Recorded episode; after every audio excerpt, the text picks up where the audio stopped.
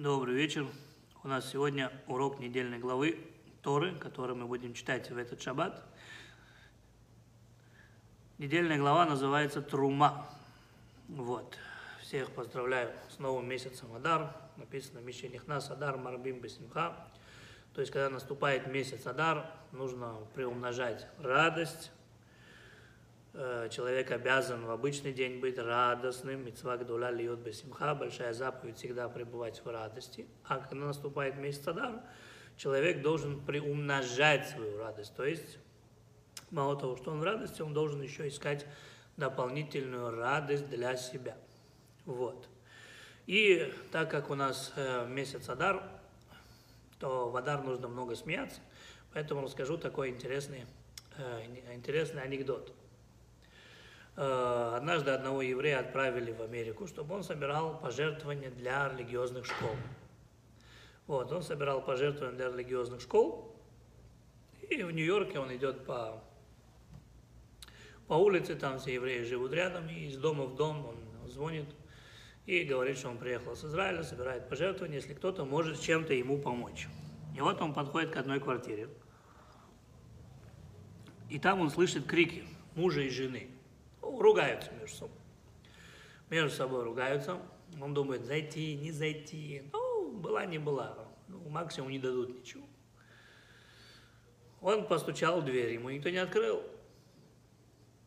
Он еще позвонил в дверь, ему опять никто не открывает. Он уже сам приоткрывает дверь, заходит и говорит, хозяин дома, говорит, есть, кто здесь хозяин дома? И кричит, кто здесь хозяин дома? В это время он заходит в комнату, там муж кричит на жену, жена кричит на него, и муж говорит, вот именно вот это мы пытаемся сейчас выяснить, кто из нас хозяин дома. Да? Вот. Э, что такое хозяин дома? Каждый человек, в принципе, мечтает быть хозяином своего дома, правильно? Вот, э, если мы посмотрим, раньше было тяжело в Израиле купить себе квартиру, а сейчас тем более, потому что квартиры очень сильно вы, выросли, и сегодня нормальную квартиру меньше, чем за полтора или два миллиона шекелей уже не купишь. То есть, если раньше можно было купить за 120, за 150 тысяч долларов, сейчас эти квартиры уже стоят 2 миллиона шекелей, что примерно на три разделить, это 700 тысяч долларов. Квартира? Квартира, да. Три. И понятно, что очень многие, а евреи в Израиле, которые живут, они не любят тратить деньги на а, на съем квартиры, потому что это деньги, выброшенные на ветер. Да? И лучше уж вкладываться в свою квартиру. Через определенное время она будет твоя. Ну, уже или на наследство останется. Вот. Э, чтобы было еще интересней, чтобы было еще интереснее, в Талмуде в трактате Ебамот написано так. Миша Элло Карка Эйно Адам. Человек, у которого нет своей земли, за человека не считается. Вы слышали, что в Талмуде написано? Если у человека, у еврея, нету земли собственной, он не человек, его за человека не считают. И дальше там написано, что для чего нужна ему земля. Карка ливнот ала шиядурбу. То есть у него должен быть свой клочок земли, где он может построить себе дом, ну или квартиру, и он должен иметь. То есть у человека, каждого человека должен быть свой дом. И в Талмуде написано, если у тебя нет своей земли, то ты не являешься человеком. То есть очень важно, чтобы у каждого человека был свой клочок земли или место, где он должен жить. Теперь спрашивается вопрос, а зачем нам нужно покупать дом? Или же зачем нам нужна квартира? Почему очень много людей стараются иметь свою собственность? Вот тоже в Германии тоже началось уже. Какой последние 3-4 года уже люди покупают собственную квартиру или собственный дом. Зачем? Ну, опять же, тот же самый принцип, а что деньги зря тратить? Все равно и так ты платишь, и так ты платишь. Так лучше уже платить за свое, которое в скором будущем будет твоим. Почему этот вопрос так актуален в нашей недельной главе? Потому что в нашей недельной главе начинается тема, которая будет продолжаться в течение пяти недель, и которая будет сосредоточена только на одной из тем – и тема эта называется «Построить дом Всевышнему в этом мире». Начиная с сегодняшней недельной главы, еще пять недельных глав, пять недель, Тора будет разбирать одну единственную тему. построить дом для Всевышнего. В этом мире, на этой земле. В этом мире, на этой земле. И э, Дон Ицхака Барбанель, великий комментатор Тора, он прям так и говорит. Он говорит, а зачем Всевышнему нужно, чтобы ему был построен дом? И дальше написано, «Вышаханти бетухам», чтобы я обитал среди, среди них. Так э, задается вопрос, как Всевышний может обитать среди, среди евреев, то есть среди людей?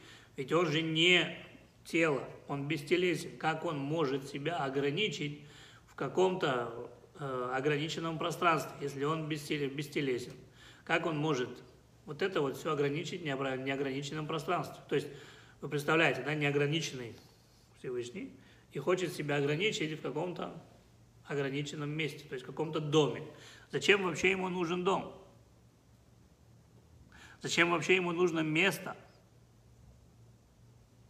Для чего в этом мире? Зачем ему себя ограничивать, если он безграничен? Так звучит вопрос. Второй вопрос – Э,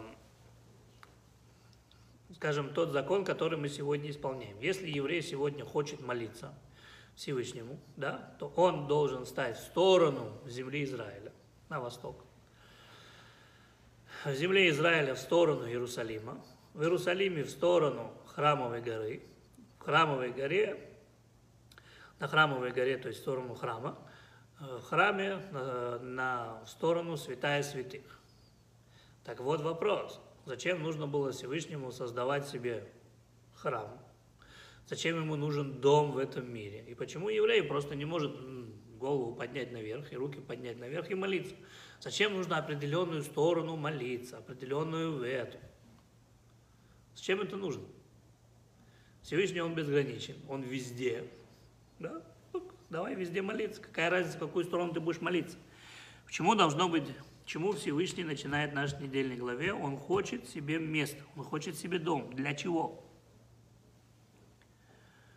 Разве Всевышний находится? Почему вот мы молимся именно в сторону Иерусалима, святая святых? Разве Всевышний только там находится? Он же везде.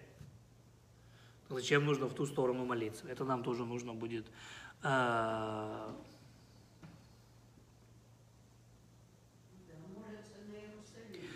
Вот. И если мы поймем вопрос, зачем Богу нужен дом в этом мире, то мы поймем, зачем нам нужен дом в этом мире. Почему нам хочется, чтобы у нас свой был дом или своя квартира. Вот, наша недельная глава, как мы уже сказали, называется Трума. Это первая из пяти недельных глав, которая будет э, заниматься именно этим вопросом, как построить переносной храм, то есть Божий дом, другими словами. Вот. Прошлая недельная глава заканчивается тем, что народ Израиля, Моше Рабейну э, прощается с народом Израиля, говорит, вот вместо меня Аарон Хур, если у вас какие-то вопросы, пожалуйста, обращайтесь к ним, а сам Моше Рабейну поднимается на 40 дней, на 40 ночей, поднимается э, на гору Синай. Вот, и уже находясь на горе Синай, Всевышний обращается к нему и говорит ему так. Вайда Берашем, אל משה לאמור, דבר בני ישראל ויקחו לי תרומה, מאת כל איש אשר ידבנו ליבו, תיקחו את תרומתי.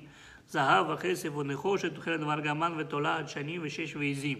ואורות אלים מאדמים, ואורות תחשים ועצי שיטים, ועשו לי מקדש, ושכנתי בתוכם. Что в переводе означает «И говорил Бог, обращаясь к Муше так». Это уже на горе Синай. «Скажи сынам Израиля, пусть возьмут приношение для меня, от каждого человека, сердце которого пожелает того, пусть возьмут приношение для меня. И вот приношение, которое вы будете принимать от них. Золото, и серебро, и медь, и голубую шерсть, и багряницу, и червленницу, и лен, и козью шерсть, и шкуры бараньи, окрашенные в красный цвет, и шкуры тахаши, и стволы акаций, масло для минуры, благовония, масло для помазания, ароматного воскурения. И дальше написано – и построят мне святилище, и я буду обитать среди них. Вопрос тут же задает, да? А, зачем это нужно было Всевышнему? Мы понимаем, что Мушер Абейну сейчас находится на горе Синай. Всевышний ему говорит, когда ты спустишься, я хочу, чтобы ты собрал для меня пожертвования. золото, серебро, медь. Все, каждый, кто что пожелает дать, все будет благословенно. Пусть каждый что-то принесет. И мы увидим, э, что Муше Рабейну в конце спустится с горы Синай, и это скажет народу Израиля. И народ Израиля все принесет.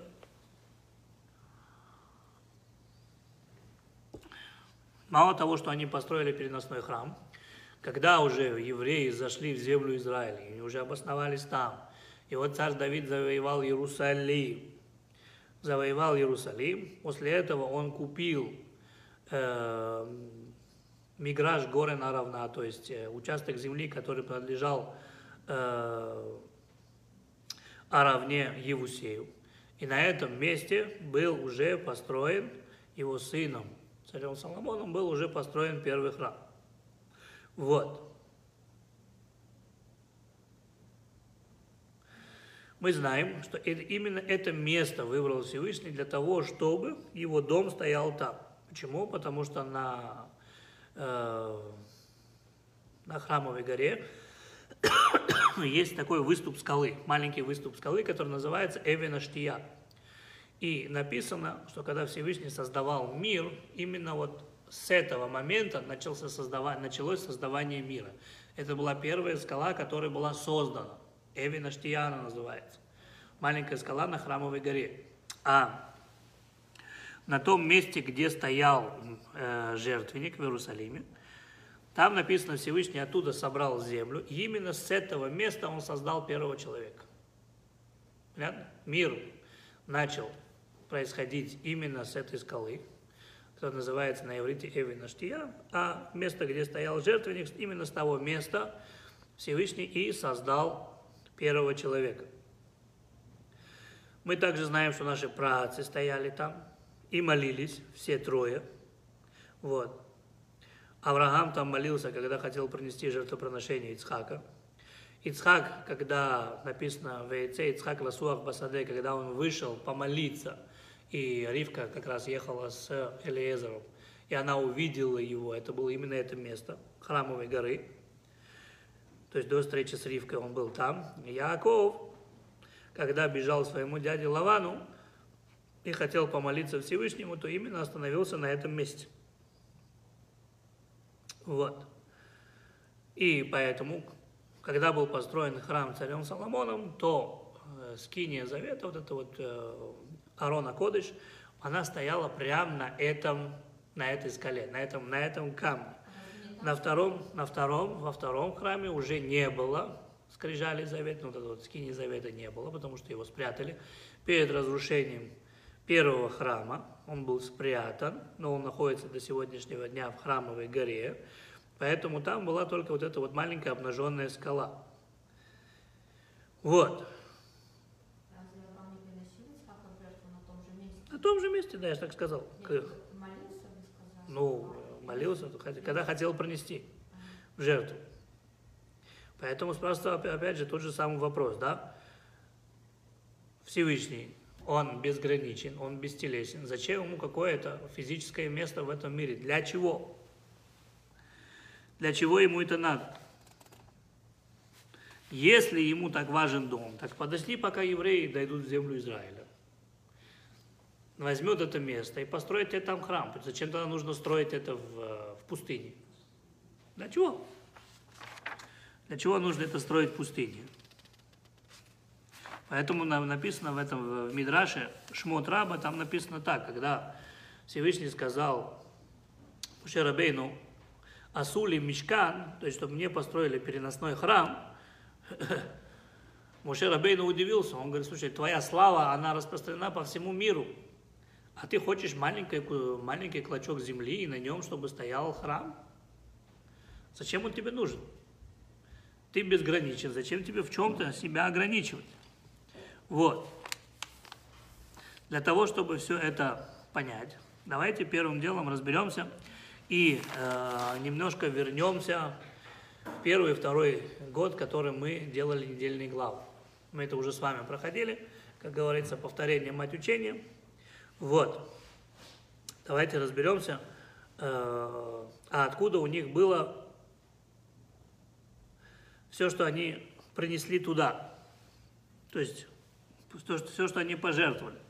Тора нам рассказывает, и очень подробно, все, что нужно было собрать для того, для того чтобы построить переносной храм. Так, э, одно дело, когда ты строишь храм в Иерусалиме, и у тебя твое государство, у тебя твоя экономика, у тебя свой золотой запас, да? С другой стороны, когда ты должен все это построить где? В пустыне. Откуда они должны были все это взять? Откуда они должны были все это взять?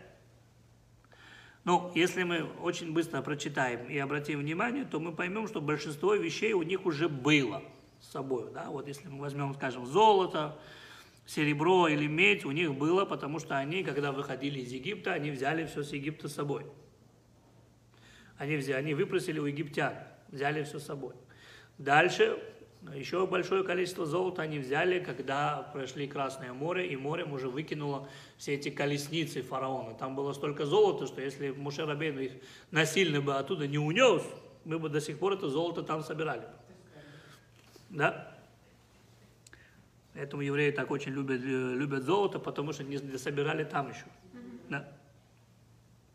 Вот. Если мы возьмем э, шерсть для того, чтобы тут написано написано бараньи шкуры и шерсть. Это где? Ну, у них очень достаточно овец, которые они с собой вывели, то есть у них огромные были стада, поэтому это им хватило. Вот. Но есть, например, вот мы проходили э, в прошлых годах один из вещей, который написано «ацешитим». Что такое ацешитим? Здесь перевод на русском языке говорит «дерево акаций». Переводит «дерево акаций». Самое интересное – чем больше переводов Торы, тем, а, тем больше смысла, нового смысла появляется. То есть Тору можно досконально понять, когда ты читаешь оригинал. Потому что не каждый переводчик, в принципе, правильно переводит. Вот э, в нашем случае, например, здесь написано дерево акаций. Да? Но э, а что такое дерево акаций? Да? Ну, на иврите называется ацей Наш перевод дословно переводит дерево акации. То есть им нужно было 48 бревен для того, чтобы сделать стенки переносного храма. Каждый из них должен был быть 5 метров в высоту, и диаметр должен быть 0,75. 0,75 должен был быть метр. 0,75 метров. То есть 75 сантиметров должен был быть диаметр, это вот примерно такие вот стволы деревьев. Что? Есть, есть, есть, есть. Они с собой несли? Они с собой из Египта? Есть. Тут же приходит Раши и говорит, откуда они взяли, э, откуда они взяли отцей Щитим.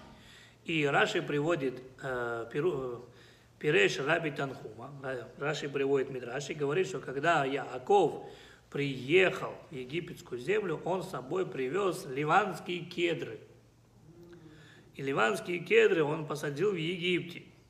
И сказал, когда вы будете выходить из Египта, то эти ливанские кедры вы срубите и вывезете с собой. Вспоминайте, так? Это все мы с вами проходили. И э, мы задавали вопрос, а зачем нужно было Раши именно так комментировать? Зачем нужно вот э, не вот так показать, а вот так, понимаешь, да, зачем это надо было? Это надо было привести ростки, это нужно было посадить, потом, когда они вы должны, они должны были это все спилить, все взять с собой, огромные эти столбы нести, оно им надо? Оно им надо?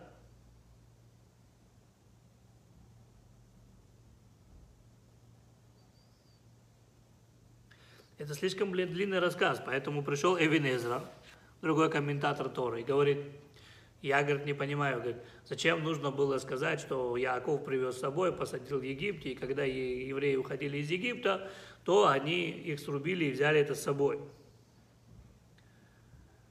Так э, Ибн задает вопрос, говорит, а как они их тупо вынесли?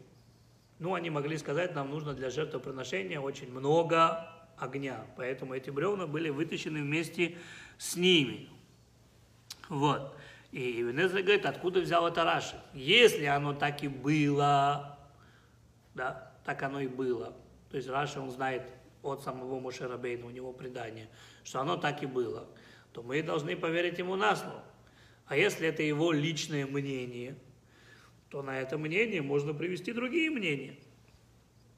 И э, легче всего сказать, что, что отцы Щитим это были просто акации, которые росли около э, горы Синай. Тем более, что длина э, дерева акации, она 25 метров, а диаметр 1,2. Так что акации очень хорошо подходят для того, чтобы создать переносной храм. То есть стенки переносного храма акации подходят. Им нужно примерно, чтобы они были лет 25. Тогда они имеют нужный диаметр и нужную высоту. То есть они доходят до 25 метров, а здесь нужно было 5 э, метров в высоту, 0,75 сантиметров в диаметре. Да? Приходит другой комментатор Торы и говорит, э, Раби Давид, Диврей, э, Диврей Давид Летас. Он говорит так.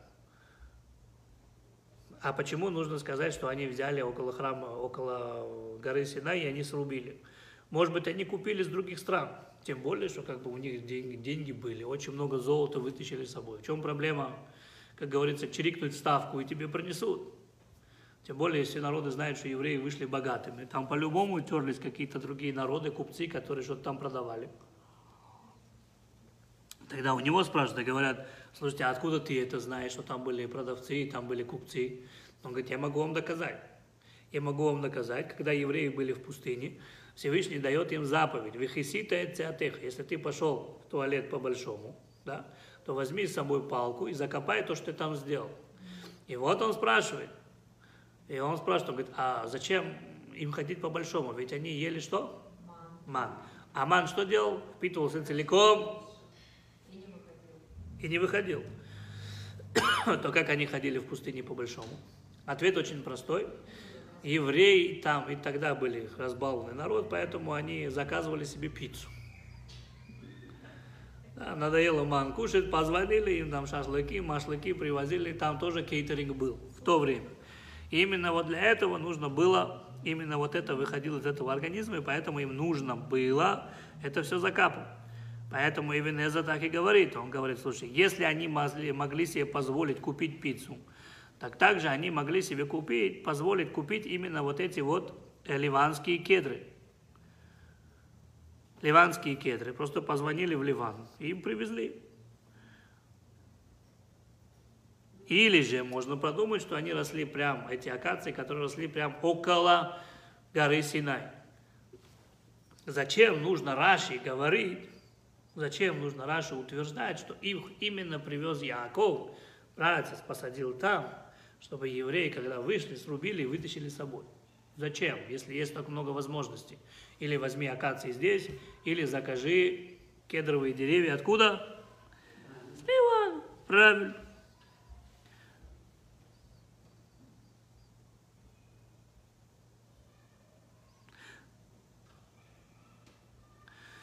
Зачем нужно было Якову -то это дерево туда спускать? То есть Яков, как объясняет Раши, Яков говорит так, когда евреи, мои потомки, будут рабами в Египте, они должны будут проходить около вот этой рощи, э, кедровой рощи, и выйти деревья.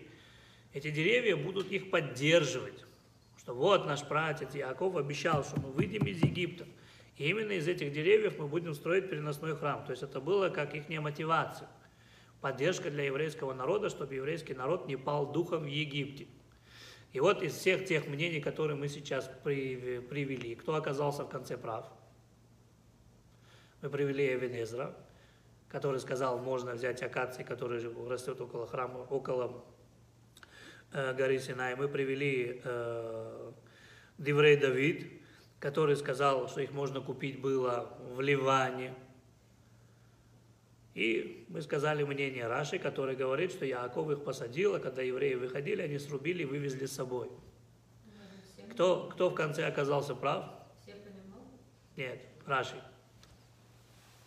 Раши оказался прав. То есть имеется в виду, мы говорим, когда человек что-то говорит, есть такое правило, не говори, что это так, докажи, что это так. И наша недельная глава доказывает, что это именно так. Раши сказал правильно. Откуда мы это знаем? Потому что написано «Вайку ли трумай», сказал Бог. Скажите нам, пусть возьмут приношение для меня. Что такое возьмут? Не купят, а возьмут. Если слово возьмут, значит это у них уже есть. Если было бы срубят, то тогда еврей Давид прав, там растут акации, их срубили. Если э, купить, написано «вайкну», и пусть они мне купят. Но написано «и возьмут». Возьмут означает, у них это все было с собой.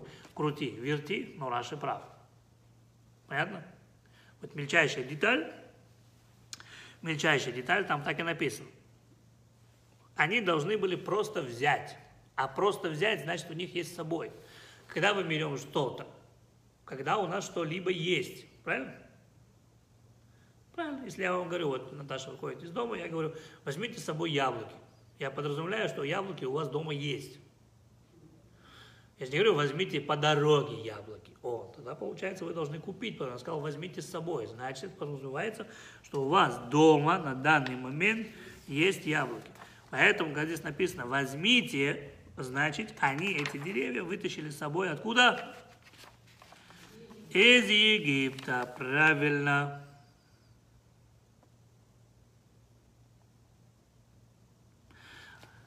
Вывод.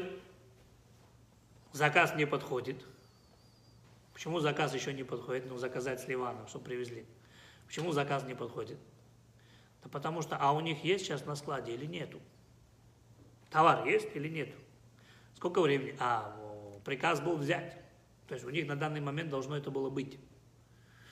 Если бы купить, пока привезут, пока срубят, пока обработают, там целое дело. А им был приказ взять значит, у них эти деревья были с собой.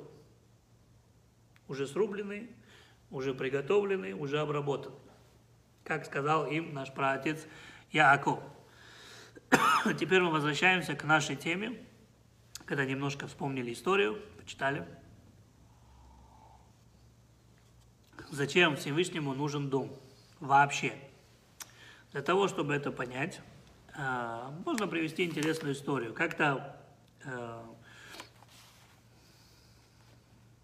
австрийский император,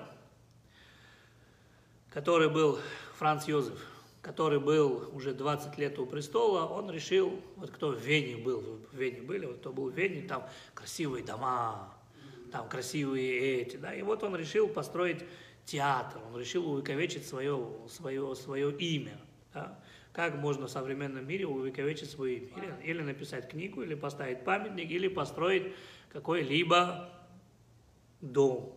Ну, имеется в виду театр там, или школу, или что-либо. Вот. И он решил увековечить свое имя и построить театр. В середине Вены он решил построить театр. Для этого был вызван самый лучший инженер на то время, который был в Европе. Ему были даны ключи от казны. Вот сколько тебе надо и что тебе надо, оттуда возьмешь. Не под расписку. Вот ключи. Ничего не жалей потому что он был великим этим императором, и э, он решил не, не тратить, то есть не жалеть свои деньги, а сделать что-либо э, красивое. И вот, э, когда наконец-то он уже был построен, это было великолепное здание, там было все просто великолепно, и все ждали только вот самого императора, то есть царя, да. А, когда он подъехал, его реакция была такая, идиот, кто это построил, ему руки-ноги отрубить надо. Кто это вообще, вот это, кто, кто это все сделал? есть, э, все были в шоке, что ему не нравится. Там были мраморные колонны, там было все красиво и, и э, обделано золотом. Все были просто в шоке. А вот заказчик был недоволен. И когда он позвал к себе именно вот этого вот э, инженера, он ему сказал, ты сумасшедший. Ты построил, э, я тебе объясню, что такое опера. опера, она должна быть, прежде чем вот ты подъехал, должны быть ступени. Минимум 50 ступеней. Чтобы, чтобы человек поднимался по этим ступеням, чтобы он думал, что он э, освобождается от этого мира, он поднимается по духовной лестнице, он готовится к чему-то большому, у него какой-то сейчас будет необыкновенный творческий вечер, понимаете?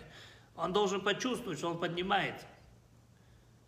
Потом он заходит эти по 50 ступенек, он заходит, он снимает с себя вот эту свою одежду, он, он снимает свою обувь, он заходит в прекрасный зал, там есть буфет, его там все встречают, все в красивых одеждах, но никто же в трико не пойдет в оперу, правильно? Все одеваются красиво, пьют там шампанское.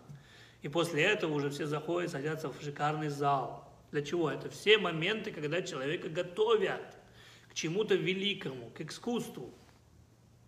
А ты что сделал? У тебя вход в оперу сразу с улицы. Так не бывает. Человек не может зайти в оперу сразу с улицы, он не готов. Он пришел со своими проблемами, он пришел со своими э, головной болью, он пришел, он даже не успел понять, куда он зашел. Такой человек не будет готовиться. Это неправильно. Понятно? Вот, то же самое и здесь. То же самое здесь. Всевышний говорит, я хочу, чтобы вы мне построили мой дом. Другими словами, Всевышнему дом не нужен. Этот храм нужен нам. Ему не нужен, нужен нам. Почему? Потому что нам нужно такое место, куда, куда мы можем пойти и почувствовать святость. Понимаете? Вот. Нам нужна эта святость. Это вам святость небес спускается. Да?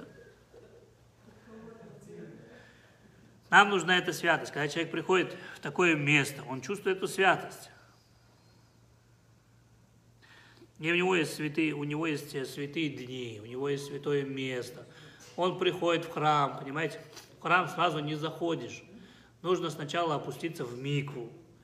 Нужно подготовиться, нужно одеть правильную одежду, понимаете? Он, Э, э, там должна быть правильная атмосфера. То есть человек просто отдаляется от этого мира и входит в духовный мир. Вот. Когда он заходит в духовный мир, то вот сам представьте, да, человек, когда приходит на вечером на Рошана, он приходит в синагогу. И сразу все белое, кипы белые, вот это вот э, скатерть, она тоже белая, да? все белое. Человек видит, говорит, вау, это дни, дни сейчас, когда Всевышний судит. И человек волей-невольно начинает думать о своих делах, которые он совершил в течение целого года. Вот то же самое здесь, когда еврей заходил в храм. Он видел, там стоял золотой семисвечник, вот как здесь. Золотой семисвечник. Он чувствовал запах благовоний, который приходил, к, который, который доходил до его ноздрей. Вот он видел, как красиво одеты коэны, левиты, как они, э, в какой святости они служат. И у него возникало, возникало чувство возвышенности. То есть такой человек, человека натянул, начинало тянуть к святости. Вот э, Дон Исаак Абарбанер, он так и говорит, что храм, в принципе, переносной храм, и тот сам, и храм, и первый, и второй храм, это было место, где можно было почувствовать Э, на себе э, святость Всевышнего. Поэтому в этом месте было все сделано из чистого золота. И когда вы приходили в этот храм, там обязательно стоял умывальник. Зачем? Для чего нужен был умывальник? Чтобы человек смыл свою грязь со своих рук и со своих ног. Имеется в виду, забудь все, что у тебя. Ты пришел, святая святых. Очистись от своего, от, от своего повседневного. Вот. Оставь все за пределами храма когда он видел, как приносят жертвоприношения прямо на жертвеннике, да, у человека было такое ощущение, что вот именно в этом месте, в этот момент нужно сжечь все свои э, физические влечения. Потом он видел там золотой стол, там стоял золотой семисвечник. Вот. Все это э, тянуло его к святости. Понимаете, у него было, что такое пойти в храм. В храм не сразу заходили, в храм шли пешком месяц нужно было идти пешком, там, да, приходили в храм, нужно было пойти в микву, нужно было очиститься, нужно было помыть руки, нужно было зайти. Там было все из чистого золота. Там было просто Э, огромное великолепие всего этого храма. Там было доведено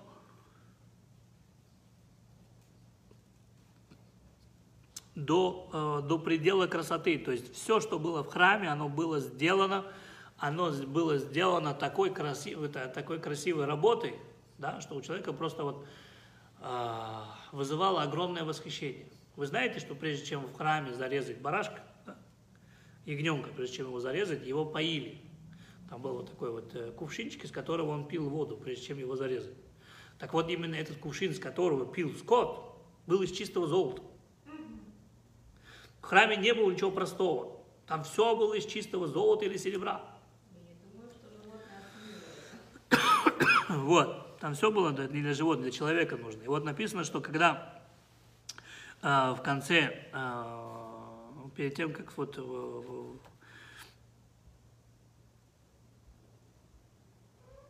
во втором храме, да, во втором храме, когда был э, царь Хордус, Ирод, да, царь Ирод, э, он решил отстроить храм. Что такое Ирод? Ирод кем был? Ирод был эдомитянин, он был рабом, эдомейским рабом, который при римлянах возвысился. И первым делом он убил всех э, мудрецов, всех. Потому что он знал, что мудрецы могут за собой повести народ, поэтому всех мудрецов убил. Э, кроме одного. И как-то он переоделся в обычного человека и подослал к этому мудрецу людей, которые его очерняли. И мудрец ничего плохого о нем не сказал. Он сказал, он все равно царь над Израилем, и мы должны его тоже уважать. И тогда он открылся ему и сказал, я очень много крови пролил, я не знал, что мудрецы могут быть лояльными, поэтому что мне сделать? Ему было посоветовано э, улучшить храм. И вот он стал переделывать храм. Он стал переделывать храм, второй храм он стал переделывать, и когда он сделал пол в храме, да, то пол в храме был выложен в три ряда. В три ряда это было, э, это было сделано из камней. Это было сделано из камней голубого цвета, белого цвета и э, зеленого цвета. То есть это был мрамор, это был чистый мрамор, доведенный до полного блеска, обточенный, доведен до полного блеска. И людей, которые заходили в храм, у них было ощущение, что они заходят в море. То есть это было так сделано, как будто вот волны накатываются. Понимаете, там свет сверху падал, да, и как будто эти волны накатываются. То есть там такая красота была. Вот.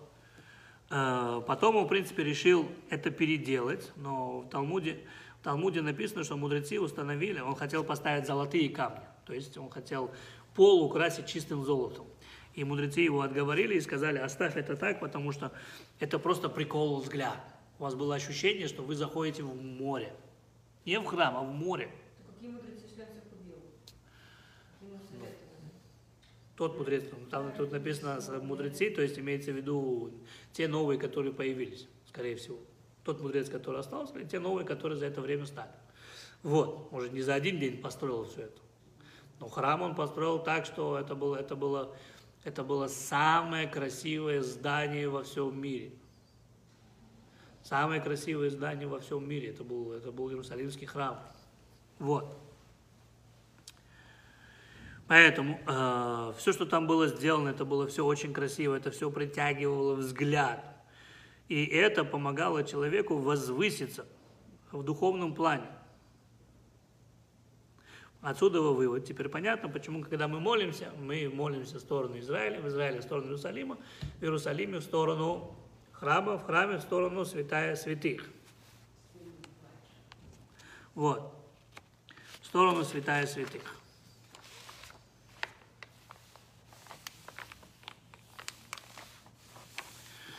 Очень э, интересное объяснение и красиво все, да, правильно? Вот, на этом можно было урок закончить. Правильно? Ну, для чего нужен храм? Для того, чтобы человек почувствовал возвышенность, почувствовал духовное, почувствовал все. Мы сказали, что храм нам, э, нам нужен, Богу он не нужен. То есть нам нужно, чтобы это все почувствовать, чтобы мы могли возвыситься над всем этим. Так вот, если кто-то внимательно прочитает нашу недельную главу, все, что я сейчас сказал, одно одно слово, и все, и вся эта пирамида просто рухнет. Можете просто все сварить в кулек и выбросить. Вся вот эта вот теория, теорема, которая только что была мной рассказана и построена, одно слово все просто перечеркивает. Почему? Потому что здесь написано, в нашей недельной главе написано, пусть возьмут приношение для меня. А дальше написано, пусть построят мне дом. А та теория была построена на том, что Богу дом не нужен, нам он нужен. А в нашей недельной главе написано «мне». Постройте. Для меня возьмите. Все. Весь урок перечеркнут. Красиво, да? Одно слово. Если ты невнимательно прочитал, то урок для тебя закончился. Если ты читаешь внимательно, то у этого урока еще есть продолжение. Так, вопрос. Зачем же Всевышнему нужен дом? Ведь он так и сказал. Ваасу ли мигдаш. И построит мне святилище, и я буду обитать среди них. Не вы будете приходить ко мне, а я буду обитать среди них. Для того, чтобы это понять, а, мы вернемся во времена второго храма. И тогда римлянами было запрещено в Иерусалиме мудрецам обучать евреев Торе. Они убивали всех тех, кто пытался это делать. Как вы знаете, там Раби Акива был убит, его граблями просто растерзали, с него сдирали просто мясо. Вот. И был там такой мудрец, которого звали Раби Ханина бен Традион. И один день он пошел к своему учителю, своему учителю, и учитель говорит, до меня говорит, дошли слухи, что не на, несмотря на приказ э, римлян, ты все равно преподаешь Тору. Это так? Он говорит, так, да, я рискую своей жизнью. Я знаю, что меня за это убьют, как и убивают других мудрецов, а там было 10 великих мудрецов были убиты. И единственный вопрос, который у меня есть, я готов дальше жертвовать своей жизнью и подвергать себе опасности. Единственный вопрос, который у меня до сих пор есть. Я в рай попаду? Или нет? На что его учитель сказал, а ты мне можешь какое-нибудь хорошее действие рассказать, которое ты сделал? Какую-нибудь хорошую вещь, что ты сделал? Можешь мне рассказать? И тогда я тебе могу сказать, ты попадешь в рай или нет. Написано, что Раби Ханина подумал немножко и сказал так, э, что это дело было перед праздником Пурим – и перед праздником Пурим он открыл, э, он открыл свой кошелек. И в кошельке своем он увидел деньги. Единственное, что он не помнил, это деньги принадлежат ему, или эти деньги перед Пуримом дали ему, чтобы он раздал бедным. Бывает такое, да? Вы просто не помните. Что делать? Тогда он сказал, раз тут такое сомнение, все, что у меня есть в этом кошельке, я все отдаю пожертвование для бедных. Встал его учитель и сказал, ты совершил великое дело, твое место будет в раю. Вы поняли, что здесь произошло? Человек подвергает свою жизнь опасности, обучает Тору, собирает людей, за это он в рай не попадет. А то, что он не помнит, деньги у него, его или не его, и все равно все отдает, как будто не его, за это в рай. Это как? Это что за безобразие такое, да? Что здесь происходит? Почему обучение Торы не приведет его в рай, а вот это вот, э, то, что все деньги он не помнил и отдал а пожертвование приведет его в рай. Ответ такой. Ответ дает э, Рамбам. Рамбам, э, э, у него есть Пируш Мишнайот в трактате Макот. Там он дает ответ. Он говорит так. Когда еврей делает какую-либо заповедь открыто перед глазами всего народа, это еще не означает, что он хороший человек. Если вы что-либо делаете публично, жертвуете своей жизнью публично, на глазах всего народа, это еще не означает, что вы хороший человек. Это еще не означает, что вы попадете в рай. Почему? Потому что, а может быть, он раввин. Может, это его карьера. Может, он должен это делать. На него народ смотрит, он должен быть представительным, правильно? Поэтому это не считается. Тут могут быть какие-то другие скрытые мотивы. Если вы что-то делаете публично, может, вы э, хотите привлечь сейчас внимание. Скажешь, какой бесстрашный раввин, у него больше народу будет за ним ходить. Больше народу, больше возможности собрать пожертвования, понимаете? У него может быть свои корыстные цели. Вот. Когда мы можем знать, человек, он действительно хороший или нет, отвечает Рамбам, тогда, когда его никто не видит. Когда он один на один сам с собой. Именно потому, когда он был один на один сам с собой, своим кошельком. И он решил в этот момент, на него никто не смотрел. Даже если сказал, а, ладно, скорее всего, мои, и положил бы себе, никто бы ему слова не сказал, правильно? Но он сказал, нет, я не хочу, может быть, это деньги чужих, и лучше я отдам. Вот именно это доказывает, что он хороший человек, и именно поэтому он заслуживает места в раю. Отсюда мы делаем вывод, зачем человеку нужен его дом. Потому что в своем доме человек может быть кем? Самим собой. Все, что мы делаем на людях, это показуха. Скорее всего. Мы где-то чего-то показываем себя с хорошей стороны. Где-то чего-то смотрим, чтобы люди не сказали, а какой он это плохой или этот. Чтобы про него плохого не сказали. Понимаете, мы хорошие актеры. Да? Мы где показываем себя самого на все сто. Где мы полностью расслабляемся. Дома, когда мы одни. Когда никто на нас не смотрит. Там можно и макияж снять, да? И не краситься, и можно побыть самим собой. Почему мы можем быть там самим собой? Потому что это мое место. И я могу быть там такой, какой я есть по природе, ничего не придумывая. Правильно? Ну вот самый простой пример. Девушка идет на свидание с парнем. Да, вот я это люблю в Израиле, особенно сказка. Она же идет хорошее впечатление на него оставить. Правильно? Так же, как и он. И вот он ее приглашает э, покушать.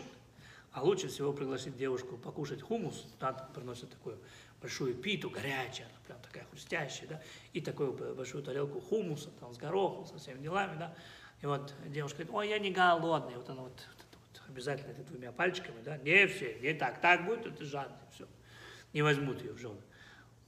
Она должна вот аккуратнее, ну, чтобы там свои ногти там, эм,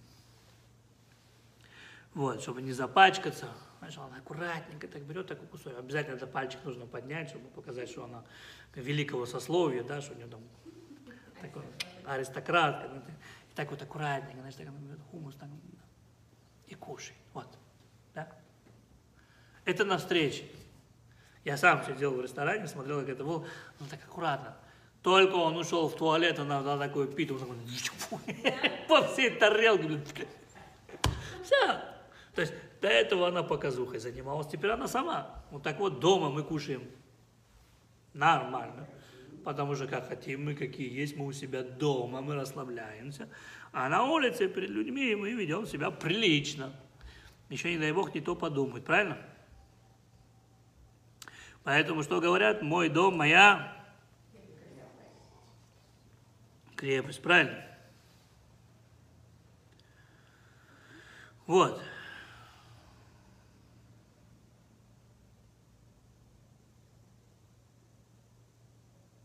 Поэтому очень важно, чтобы у человека был, было место, где он чувствовал э, себя самим собой.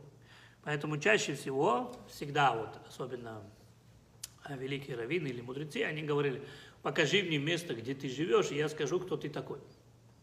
Не как ты одеваешься, домой зайди к человеку. Все, сразу все поймешь. Он может одеваться красиво, но ты зайдешь к нему домой, ты поймешь сразу, кто он, что он, и что из себя представляет. Вот, поэтому то же самое отсюда.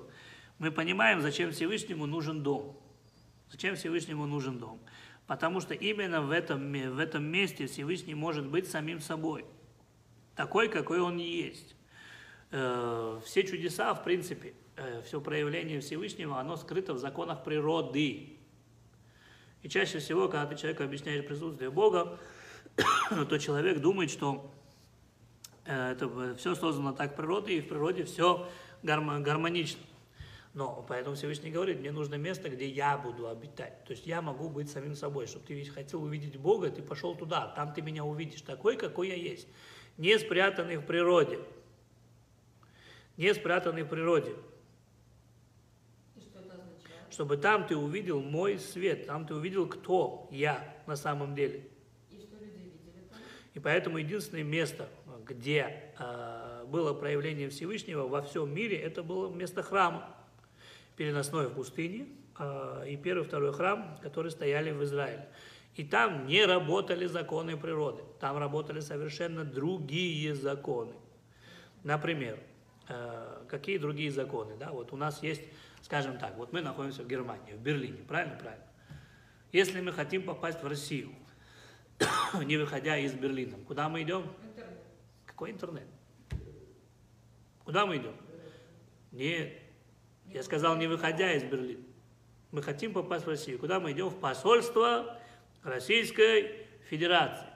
Что такое посольство Российской Федерации? Что такое посольство Российской Федерации?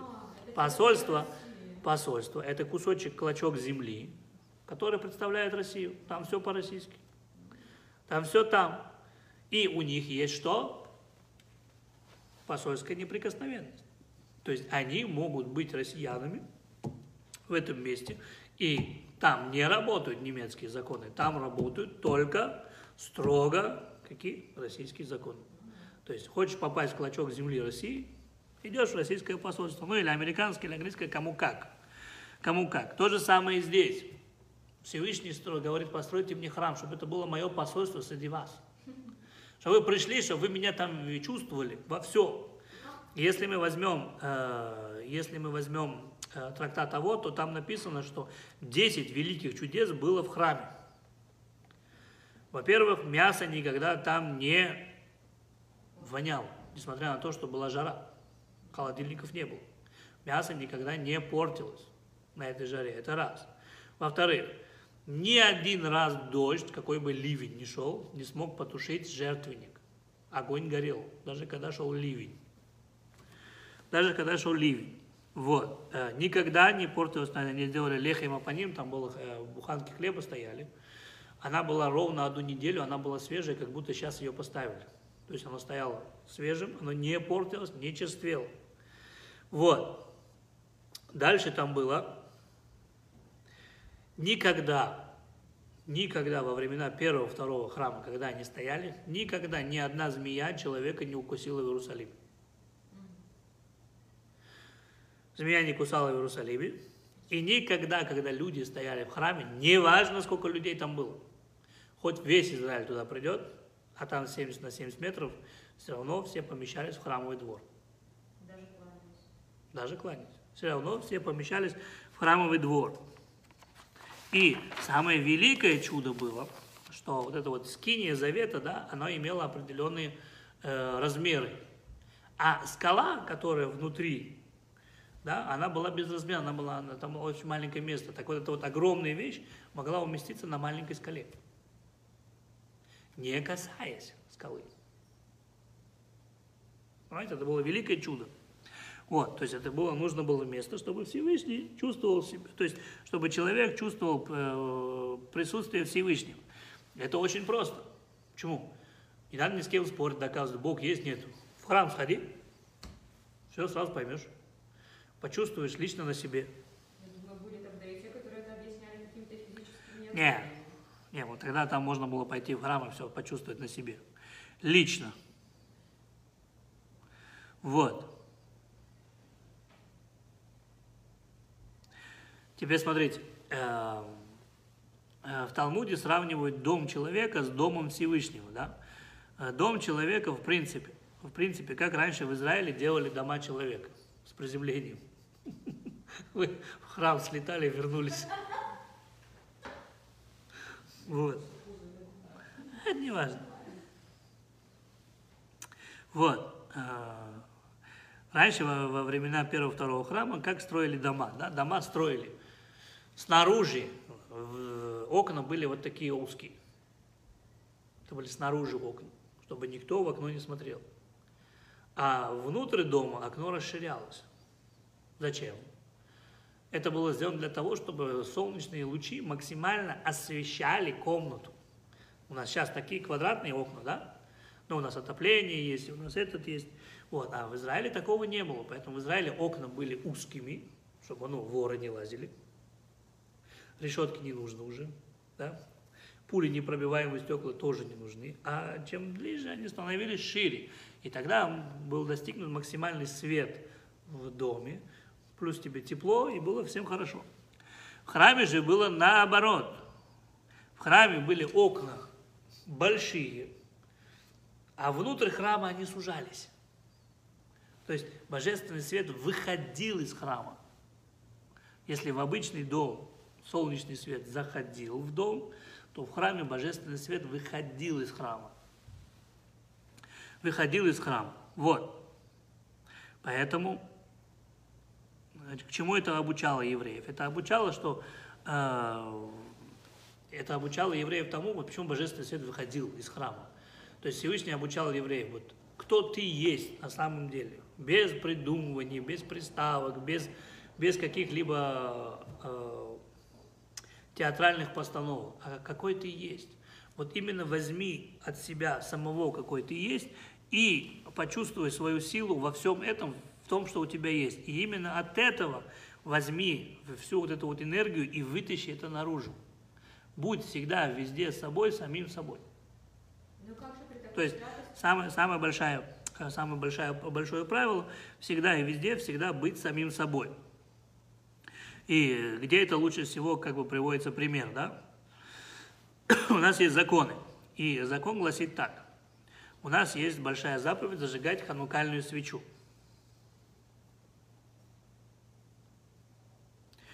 И эм, спрашивается такой вопрос. Если человек далеко от всех бедный, и у него нету денег, чтобы купить себе ханукальную свечу, нету денег, и перед ним встает вопрос. Он сейчас собрал две монеты, и на эти монеты он может купить себе э, или ханукальные свечи, или же купить себе э, хлеб, чтобы сделать кидуш. Что он должен купить по закону? По закону такой человек должен купить себе ханукальные свечи. Даже если у тебя нет чего, нечего есть, ты все равно покупаешь ханукальные свечи.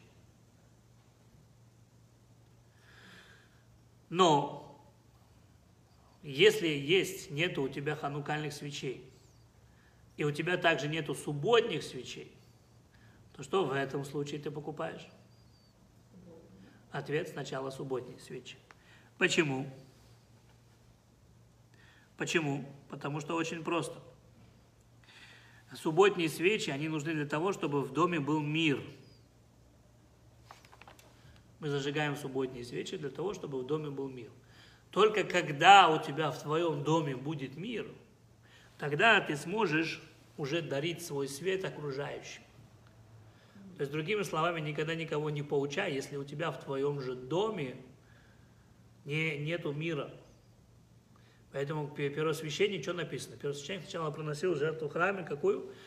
Э, в Йом-Кипур, Вихипер, Баадоу, Беат Бейто. Сначала он должен был искупить свои грехи, потом грехи своей семьи, и только после этого он должен был искупить грехи всего еврейского народа. Почему? Потому что если ты не можешь свои искупить, и своей семьи, то как ты собираешься искупать грехи всего еврейского народа? Поэтому Всевышний говорит, постройте мне храм, чтобы я был там, чтобы вы меня могли чувствовать, чтобы вы могли предчувствовать свое, свое, мое присутствие, чтобы вы поняли, кто вы есть на самом деле, что все, что у нас есть, это есть то, что мы получили у нас в доме. И какие мы находимся у себя в доме, вот такими мы должны быть в жизни, всю эту энергетику. Мы должны брать и приносить это в этот мир, дарить вот эту вот любовь, радость, и хорошее настроение. Только тогда мы сможем действительно постигать э, духовные высоты и подниматься все выше, выше и еще раз выше. Вот. Хорошего вам вечера. Будьте самим собой. Постигайте высоты. Будьте радостными. Всего хорошего.